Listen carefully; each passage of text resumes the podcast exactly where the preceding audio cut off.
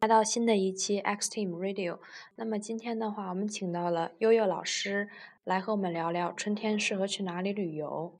嗯，那今天要给大家推荐的地方是云南。那悠悠老师为什么呃一说这个推荐旅游地儿，首先想到的是云南？呃，说不到，说不上是推荐，真的就是立马就是想到了，而且想到云南的时候是一个特别呃特别奇特的一种感觉，就是脑海当中。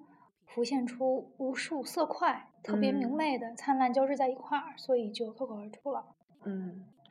那当时是呃怎么去到这个地方呢？去了几个城市？呃，挺不好意思的，说起来这个呃年代非常之久远，就是十多年前那会儿还是小时候，跟父母一块儿坐飞机去的，所以它很像是现在我们讲就是那种大众化的打包的那种旅游。但是呢，好在我们可以自由的决定我什么时候在什么地方待多久，所以就是等于呃总体来讲是自主的。嗯，那十几年前肯定就和现在就是差别还是挺大的，肯定有挺多变化。嗯，然后大概去了哪几个城市啊？呃，作为一个传统型的项目，肯定 是昆明、大理和丽江。对，大家一说到云南，首先想到的肯定就是丽江啊、大理是之类的。的确很美，的确很美。嗯，那就是最喜欢云南哪个城市呢？或者是就是讲一下在每个城市的一些体验，比如说，呃，谈到丽江，大家肯定会想到玉龙雪山。啊，对，呃，玉龙雪山是一个，呃，当时我记得很清楚，因为当时并没有坐缆车上去，嗯，就就跟父母亲就是这样慢慢的、慢慢的就也不知道那会儿也是年轻，嗯，呃，但是其实登山的这样一个就是爬山的这样一个过程。并没有本身给我留下多大的印多深的印象，最深的印象反而是在山脚下的一段路。为什么呢？这山脚下它是一个很宽的一个汽车可以走的大马路，嗯，但是在它我记得很清楚，就是呃顺着上去是在这个左边儿，就是道路的左边儿，忽然出现了一大片特别特别美丽的花，没没有木本植物的话，它就是草本植物，就一大片，嗯，然后就把车停下来。就在旁边去观赏，都不忍心走上去，就是属于你知道吗？就是，嗯，一个色系，所有的色调你都能找到，难以用语言去形容，呃，语言去形容的各种紫、各种蓝，对，还有蓝色、黄色、粉色，特别特别的美丽。嗯，反正我去玉龙雪山的时候是冬天，所以就没有那么多的，就是花花草草什么的，有雪就够了。对，我记得就是坐缆车上去之后。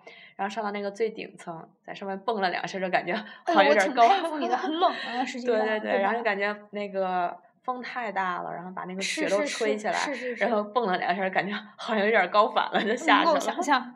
嗯，对。不过在云南还是比较有意思的，在那个呃丽江那块儿，因为你不管就是在哪一个角落，基本上你抬头都能够看到玉龙雪山。就那种感觉，就觉得非常好。所以那会儿就有好多外国人，据说已经是住了三五年了，一大片别墅区，那会儿就已经有了，十的十六七年前了吧。嗯，而且那块景色也特别好，空气也不错。嗯，还有就是，嗯，丽江的话，可能现在去的人就是太多了，变得特别商业化，太成熟了，太成熟了，只能这么讲。嗯，但是其实。我觉得有一个现在一直有这个表演，就是纳西古乐的表演。嗯，就如果你对真的能够坐下来静静的去聆听的话，真的是很好，是与古人在思想上交流的一个非常好的一个机会。为什么这么讲？纳西古乐是等于是唐朝唐朝的末年，然后它主要是呃，它那个音调都是跟这个宋曲是，就是咱们这宋乐宋代的音乐是几乎有很多是从那边借鉴的。虽然它是地处那样的一个边远的一个地区。但是等于你现在听到的是保留非常好的那个年代的一些文人士大夫，或者是当然有一些这个民间的曲调，嗯，我觉得特别的好，就这种感觉。